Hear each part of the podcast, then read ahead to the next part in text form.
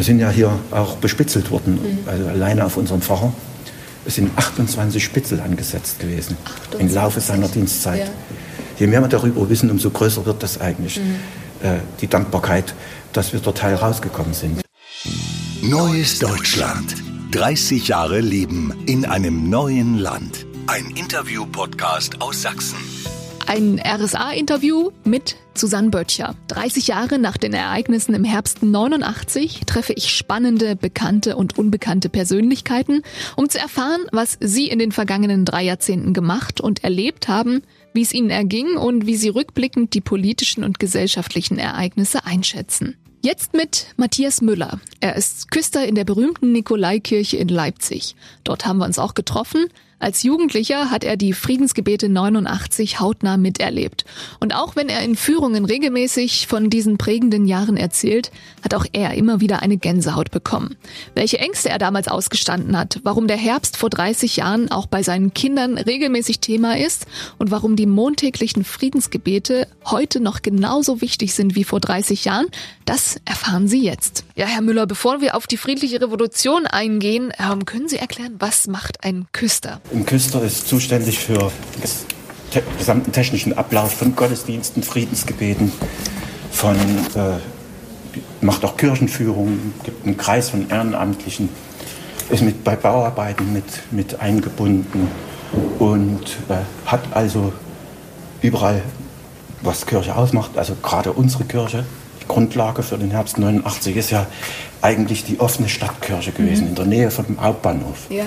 Und wir haben jeden Tag von 10 bis 18 Uhr unsere Kirche geöffnet.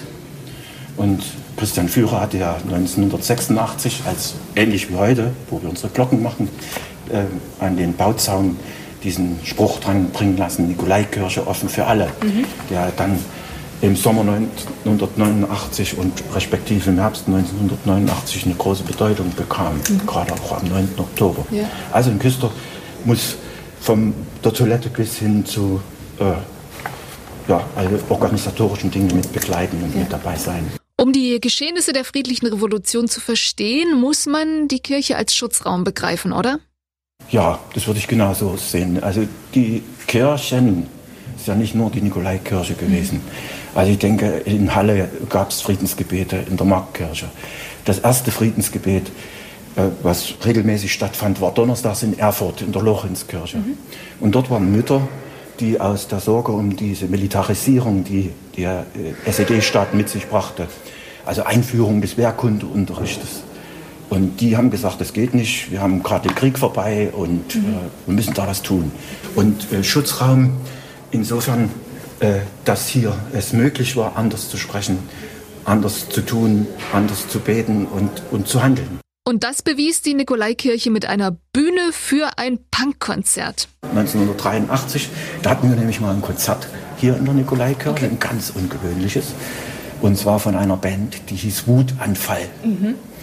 Die kamen hier in die Kirche rein und äh, ja, selbstgemachte Lederjacke ja. und äh, Lederhose von der Oma aus dem Westen, mhm. die Haare sich selber mit Zucker gesteilt. Ja. Und die kamen in die Kirche und unser Pfarrer spricht die an und sagt, äh, was treibt euch hier? Ja, wir sind verboten, wir dürfen draußen nicht auftreten, mhm. können wir mal bei Ihnen singen, also auftreten. Hier ist unser Textheft. Und er sagt nee, das will ich gar nicht sehen, ne? wir haben auch was gegen die Kirche, aber äh, ich muss erst mal meinen Kirchenvorstand fragen. Ja. Und das ist ganz wichtig, das unterscheidet nämlich Christian Führer von äh, zum Beispiel Pfarrer Wonnenberger, der in der Lukaskirche viel auch so äh, an, an den, den, den, der Ortsgemeinde vorbeigemacht hat. Mhm. Während hier Christian Führer, das, äh, das war seine Maxime, der hat dann gesagt, gut, und die Männer und Frauen des Kirchenvorstandes, das sind ja so frei gewählte, also auch da wieder Kirchen ja. als äh, ein Stück Demokratie in der mhm. evangelischen Kirche. Äh, frei gewählte Männer und Frauen, so, so wie Sie und ich. Und äh, die sind letztendlich verantwortlich für das alles hier ja. mit gewesen. Und heute noch verantwortlich. Und die haben dann gesagt, naja, Herr Pfarrer, wir sind zwar nicht begeistert, wir sind froh, dass wir die Kirche gerade so haben, aber machen Sie mal, wenn mhm. Sie es verantworten. Also einbestellt worden zum, zum Staat, da unter Druck geraten worden, das können Sie nicht machen, kommen die Chaoten. Und für uns in der jungen Gemeinde war das ganz, ganz wichtig. Also die waren dann da und da war der Raum heute übrigens ein Kaffee der Begegnung drin, von Ehrenamtlichen getragen. Ja. Und äh, in der Ecke, wo jetzt die Kleinkinderbetreuung ist, oder Kleinkinderzeit, da standen die dann und Leipzig in Trümmern. Das war so ein stiller Hit, den die hatten. Okay. Also das hat der Ray Schneider geschrieben, den Text. Und Punkrock, so ja, richtig. Also in der Kirche, ja? Richtig Punk. Okay. Wutanfall. Ja. ja. Und äh, für uns dann ganz beeindruckend, ne, wenn du da so eine junge Gemeinde bist so, und dann äh, Poken oder wie das heißt. Ja. Und jedenfalls, äh, äh, wir haben die nochmal eingeladen zu unserer jungen Gemeinde, mittwochs. Und da war es so, dass die, nee, wir gehen da nicht noch hin. Äh, nicht nochmal hin, äh, Tee trinken und Fettbämmen. Nee, danke. Aber immerhin, äh, der Sänger nannte sich Chaos, der Frontmann, mhm. der damalige, der ist noch mal gekommen. Okay. Und äh, für mich äh, heute noch beeindruckend, wie es unserem Pfarrer gelungen ist, eine offene Atmosphäre zu schaffen. Mhm. Man muss ja wissen, in der Diktatur 1, 2, 3, 4 und da ist einer dabei, der dich verpfeift. Ja. selbst in dem Freirahmen Kirche kann, kannst du zwar, konnten wir dann reden, mhm. aber musstest damit rechnen, dass dich jemand ja. äh, bespitzelt. Sie waren ja als junger Mann auch selber Teilnehmer der Friedensgebete äh, und die begannen nicht erst im Herbst 89, allein bis 1988 gab es mehrere hunderte. Wir steigen im Mai 89 ein. Und am 7. Mai 1989, da sollte gegen Wahlbetrug demonstriert werden. Mhm. Wir haben uns ja hier an der schwarzen Tafel getroffen, wo ja. dran steht genau. Information und Ko Kommunikation. Kommunikation ja. Und da habe ich gedacht, katholischer Gottesdienst ist zu Ende, guckst du mal an die Tafel es sollte gegen Wahlbetrug demonstriert werden. Mhm. Ich gesagt, ich wusste nichts Genaues. Ja. Und wenn man es nicht Genaues wusste, ist man zur Nikolaikirche gegangen. Okay. Und äh, der katholische Gottesdienst war zu Ende, wir sind dann hier raus. Es gab eine Initiative für demokratische Erneuerung. Und die hatten zu Protest gegen den Wahlbetrug aufgerufen mhm. auf dem Markt. Mhm. Und da war aber nicht so Orchester und so Volksfest, Bier, Brot und Spiele, wie das Diktaturen eben so machen. Ja. Und äh, wir sind dann hier an der Nikolaikirche raus, Grimmasche Straße gelaufen und da habe ich dort auf dem Blumenrabatten gesessen. Mhm. Und Bürger, stehen Sie auf, gehen Sie weiter. Wieder Volkspolizei? Volkspolizei und ich glaube sogar Zivile noch. Ich sage, Entschuldigung, es ist ein schönes Maiwetter hier. Ähm, äh, ich will mich hier ausruhen, Sie haben ja hier ein Volksfest. Grins. Und dann haben die mich an Füßen und Händen über die Grimmasche Straße geschliffen, auf so einen Robo-LKW verladen. Und wir fanden uns dann in der Hargortstraße, Beethovenstraße im Knast wieder. Und äh, ja, da waren wir zunächst in so einem Raum drin, wo viele Polizisten an den Fenstern, und zwar so Klassenräume. Mhm. Und jedes Mal, wenn wir die gefragt haben, warum haben Sie uns denn hier äh, fest, warum halten Sie ja. uns denn hier fest, das müssen wir Ihnen nicht sagen. Sie werden schon merken, was mit Ihnen passiert. Ja, Hatten Sie da Angst in der Situation? Natürlich. Aber äh, die habe ich überwunden. Mhm. Und zwar äh, war da eine Situation, die ist eigentlich gar nicht äh, zu beschreiben. In, wenn man, in, da ist so ein langer Gang gewesen, da war ein Hund mit, wir kamen da wieder in den Raum rein und äh, ja, da ging es Treppe hoch, Treppe runter. Und äh, da hat man so eine Kette ums Handgelenk. Okay. Und da habe ich zu dem, dem Polizisten gesagt, Gorbatschow lässt grüßen. Und da hat er kurz an der Kette gedreht. Wissen Sie, ich bin nicht für Gewaltfreiheit. Das kann ich so lange machen, bis ich Ihnen Ihr Handgelenk gebrochen habe. Ja, und Gott sei Dank komme ich aus dem christlichen Elternhaus mhm. und habe dann dort drin der Pinkelbulle neben mir das Vater unser leise so murmelnd gebetet. Ja. Und ja, der guckte mich da mit großen Augen an und da ist die Angst dann weggegangen. Also Angst, äh, dass, was, was eigentlich schlimmer war, ist dann die Folgen, die das hatte für mich. Also das die, war eigentlich nicht so das Problem, denke ich, aber bin dann rausgekommen, hatte dann noch einen gesundheitlichen Schaden da mir zugezogen. Und Durch Gewalt? Wahrscheinlich. Ja. Also das ist ziemlich intim, ja, okay. das, äh, das und ähm, dann, aber gleich dann auch wieder Solidarität erlebt, der Arzt, der einen dann behandelt, was, die sind zugeführt worden, verhaftet, kommst mal. Und da hat man gleich auch wieder das erlebt. Und äh, ja, Ordnungsstrafgeld, andere sind, das war bei mir wenig, mhm. aber andere sind dann richtig mit Ordnungsgelder. Okay. Die haben ja, das, was ich Ihnen jetzt erzählt habe, ging, was wichtig war im Gefängnis, was große, wir haben uns gegenseitig gesagt, wenn ihr entlassen werdet, wir gehen zur Nikolaikirche, damit, wenn du rauskommst, wenn, damit die Kirchenleute wissen, dass alle draußen sind. Und da haben wir dann uns hier auch wieder getroffen im Friedensgebet am 8. Mai. Ja. Und wenn dein Name dort hing an der schwarzen Tafel, da konntest du nicht einfach so verschwinden. Ne? Wenn das bekannt gemacht Ja. wird, deswegen habe ich vorhin auch das mit diesem chinesischen äh, äh, Menschen, der dort Ja. im Gefängnis sitzt, dran gehängt, weil das wichtig ist. Öffentlichkeit, Sie als Journalisten äh, sind da ganz ge- auch mit, mit dabei. Also Pressefreiheit war ja das Ja. Thema. Und äh, als wir dann zum Friedensgebet hier waren, am 8. wieder entlassen worden sind, haben wir gemerkt, sind alle draußen. Matthias Müller, Sie sind auch als junger Mann selber Teilnehmer der Friedensgebete gewesen, auch am 4. September 89. Und das erste Friedensgebet nach der Sommerpause, das sollte am 4. September 1989 sein. Messemontag. Der gesamte Kirchenvorstand unserer Kirchgemeinde ist zum Rat der Stadt einbestellt worden. Unter Druck. Die haben die zwei Stunden bearbeitet. Das Friedensgebet darf nicht stattfinden. Und die haben Gott sei Dank unter dem Vorsitz von Christian Führer einstimmig beschlossen, das Friedensgebet findet statt. Die wollten die Uhrzeit verschieben, macht es doch 18 Uhr, wenn die Geschäfte zu sind.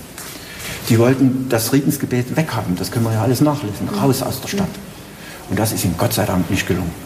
Und an diesem 4. September hatte Magirius die Predigt und der erwähnt Solidarność in Polen. Dort gab es ja schon runde Tische, Tadeusz Mazowiecki. Und wir sind dann raus durch diesen kleinen Ausgang und 1300, 1400 Leute in der Kirche. Und dann raus, die Ausreiseleute, die haben AD-Kamera, Hostrano gesucht, wir wollen raus, wir wollen rausgerufen.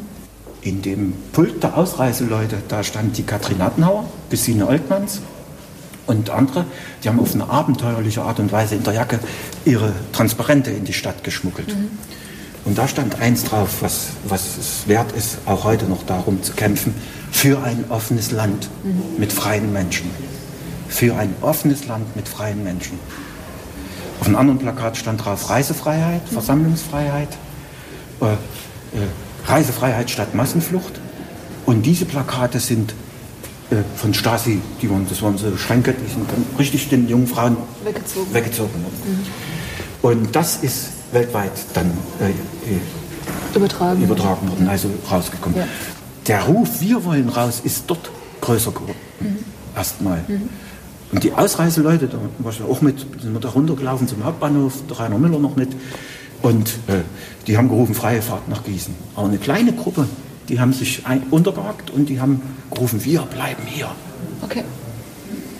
Und das ist der, sagen wir mal, der, der Knackpunkt da gewesen. Da wussten die nicht mehr, wo der Klassenfeind ist, Ja. weil wir Ja. wir, bei, bei Wir wollen raus, das, das passte in, in die Ideologie Bild, der ja, SED. ja. Als dann am nächsten Montag keine Messe mehr war, Mhm. keine Journalisten mehr da waren, keine Öffentlichkeit da war, sind äh, am 11. September nach dem Friedensgebet wieder geknüppelt worden, verhaftet worden. Herr Müller, wo standen Sie eigentlich privat 1989?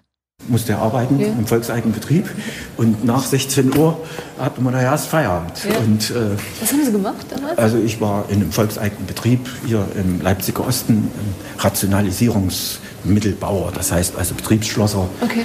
Also äh, dort, ja. Und äh, es ist so, dass, äh, dass die, so, blieb nichts anderes übrig, sagen wir mal so, weil äh, Studieren war bei meiner Geschichte nicht, nicht drin. Ja. Also äh, nicht in der FDJ, nicht, nicht keine Jugendweihe, einen Wehrdienst verweigert als Bausoldat und dann äh, total Chance. verweigert. Ja. Dann noch, ich habe ja am 1. September 1989 für meine Einberufungsüberprüfung gekriegt. Wir waren in der Chronologie der Ereignisse am 2. Oktober stehen geblieben. Ein Tag, an dem sich folgende Geschichte abspielte, die zeigt, wie subtil Widerstand auch sein konnte. Also es ging so weit, dass die mit dem LKW vorgefahren sind, hier auf dem Nikolaikirchhof, und die Leute ein, nur noch gebrüllt haben, einsacken. Hier waren außen an der Kirche waren kleine Plakate, Freiheit für die Inhaftierten. Es sind Blumen abgelegt worden und Kerzen abgestellt worden. Also, und äh, das hat gestärkt. Also Tag und Nacht brannten dort Kerzen Okay. und lagen immer frische Blumen. Die Stasi hat die Plakate dann runtergerissen, wir haben es wieder ein Stückchen höher gehängt. Ja. Und äh, die haben dann angerufen bei, beim damaligen Pfarrer, also Christian Führer, Herr Pfarrer, Ordnung und Sicherheit sei gefährdet. Erfüllen Sie Ihre Anliegerpflichten. Sie sind verantwortlich, wenn dort jemand ausrutscht. Oh je, das war die Begründung. Ja. An, so, und da, ich kann ihn nur zitieren immer mal wieder, äh, da hat er gesagt, äh, Sie haben uns schon alles verboten, die Trauer um uns verhaften lassen wir uns nicht auch noch verbieten. Man muss Angst haben, wenn man durch Leipzig geht, Ruinen schaffen ohne Waffen, fällt ein glatt ein ganzer Schornstein auf den Kopf. Also, wenn Sie die Probleme der Leute lösen, dann räumen wir die Kerzen weg. Und jetzt haben die in der Nacht die Straßenkehrer bestellt. Die hatten den Befehl, Fußweg sauber machen. Mitten Und- in der Nacht. Mitten in der Nacht. Und die hatten so einen Eispick, wie festgetretener Schnee, Ja. ne, äh, locker gemacht wird. Und dann fingen die an, den Fußweg sauber zu machen. Mhm. Aber was machen die Straßenkehrer? Die nehmen die Kerzen, oder Deutsch ist gründlich, machen die sauber, die noch gut waren, den Wachs ab. Ja. Und wir haben ja dort einen Schaukasten, wo auch immer mal Informationen drin waren, die ziemlich kritisch waren. Und da stellen die die Kerzen auf unseren Schaukasten drauf und zünden die Kerzen wieder an, räumen die Blumen hoch in die Fenster Ja. unserer Kirche. Deswegen ist das manchmal noch so, wenn Ja, am 9. ja. Oktober die Leute äh, so Blumen Rein- rein, rein, ja. reinstecken. Und die haben die hochgeräumt und haben dann gesagt, jawohl, der Fußweg ist sauber. Stark. Und auch in den weiteren Tagen wehrt sich der Staat gegen sogenannte Konterrevolutionäre und droht mit Waffengewalt. Da sitzen hier viele Ärzte im Gottesdienst drin und die sprechen uns an. Wir müssen uns auf Schusswunden vorbereiten. Wir sind in Bereitschaft versetzt worden. Und die Frau vom Christian Führer, die Monika Führer, die war dann das ganze Wochenende am Telefon. Und da gingen dauernd Anrufe ein, richtig Drohanrufe auch. Aber auch Leute, die wirklich besorgt waren von Soldaten, die in Bereitschaft gesetzt wurden und die, wo die Eltern anriefen, passen Sie auf, Ihr Sohn, wenn der heute in die Stadt geht, heute mal schießen wir und solche, solche Geschichten gibt es da ganz viele. Nun, der 9. Oktober. Hier in Leipzig war es so, dass von früh an Militär reinkam. Äh, Wir haben das gesehen in der Riesacher Straße, dort wo ich gearbeitet habe. Die fuhren, da fuhren Kampfgruppen, Leute, die wurden dann in Zivil äh, weiter mit der Straßenbahn in die Stadt. Die Geschäfte machten eher zu, die Kindergärten sind angehalten worden, eher zuzumachen. Bei uns im volkseigenen Betrieb kam der Parteisekretär durch sämtliche Abteilungen und meinte so, so nur, ja, Prag 68, da haben wir auch solche konterrevolutionären Aktivitäten gelöst. Sind wir damit fertig geworden. Nun müssen Sie sich vorstellen, 9. Oktober, Kirche ist offen, ab um 10 und da sitzen gegen 14 Uhr seltsame Leute hier in der Kirche. Denen ist gesagt worden, Hut ab, Parteiabzeichen ab und wie man sich in der Kirche verhält. Die, die saßen dann hier und was macht unser Pfarrer? Hier vorne ans Lesepult gestellt Ja. und hat dann gesagt, wir lassen die Emporen noch zu, denn es sollen noch ein paar Werktätige und ein paar Christen in die Kirche. Die arbeitenden Massen können erst nach 16 Uhr. Alles klar. Ja, schöner Seitenblick. Ja, ja, und da wussten die, dass wir wissen, wer das ist. Ja. Dann sind, haben wir ja zum Friedensgebet Liedzettel gehabt. Die hatten sie dann schon in der Hand. Okay. Und was passierte nun? Die saßen hier in der Kirche Jesu Christi ausgerichtet, wir sehen das ja hier, Ja. auf den Gekreuzigten und Auferstandenen. So, so, und Ja. unser Bischof, der Johannes Hempel, hat auch die SED-Leute mit unter den Segen Gottes gestellt, zur Gewaltfreiheit aufgerufen. Und ja, dieser 9. Oktober, der ist dann tatsächlich im Geiste Jesu ausgegangen. Keine Gewalt und wir sind das Volk. Die haben uns ja als antisozialistische Elemente, als Raudis bezeichnet. Da haben wir gerufen, wir sind keine Raudis, wir sind das Volk. Ja. Und äh, das blieb dann. Ja. Also keine Gewalt Ja. und wir sind das Volk. Und es hat aber noch einen Montag bedurft, ehe dann die SED reagiert hat. Der Rest der Historie ist bekannt und wird jedes Jahr zum Leipziger Lichtfest zelebriert. 30 Jahre in einem neuen Land. Susanne Böttcher im Gespräch mit Matthias Müller, Küster der Leipziger Nikolaikirche. Und dort haben wir uns auch getroffen und über die friedliche Revolution gesprochen, an denen er als Jugendlicher teilgenommen hat. Und so friedlich das im Ergebnis alles ablief, Matthias Müller erzählte auch von Verletzungen, die ihm während seiner Inhaftierung zugefügt wurden. Nach allem, was Sie erlebt haben mit Inhaftierung und so, ähm, was glauben Sie, was ist der größte Grund gewesen, dass Sie nicht gesagt haben, und ich finde, es wäre nachvollziehbar, ähm, in dem Moment rückgratlos zu sein und zu sagen, dann bleibe ich lieber zu Hause, das ist mir zu gefährlich. Warum haben Sie das nicht gemacht? Weil ich noch, ich habe jetzt Kinder und mhm. damals hatte, hätte ich, wenn ich Kinder gehabt hätte, also ich glaube, man ist jung gewesen. Also ich war äh, 1989 24 mhm. und äh, habe eine Zeit lang auf dem Dorf gelebt und dann kommst du in die Großstadt und so und aber die Generation, die wie mein Vater oder, oder äh, Magirius oder der, die, die, die, die haben den 17. Juni 1953 noch erlebt, mhm. wo noch richtig geschossen wurde. Ja. Und das haben wir Gott sei Dank nicht. Ne? Also, aber da müssen Sie ihn fragen. Also, ich weiß nicht, der hat die Kraft dazu gegeben. Okay. Ich bin ja Christ. Also insofern ja. ist die Frage dort richtig aufgehoben. Okay. Ja, mit ihnen meint Matthias Müller übrigens Gott. Zumindest zeigte er auf die Jesusfigur in der Nikolaikirche.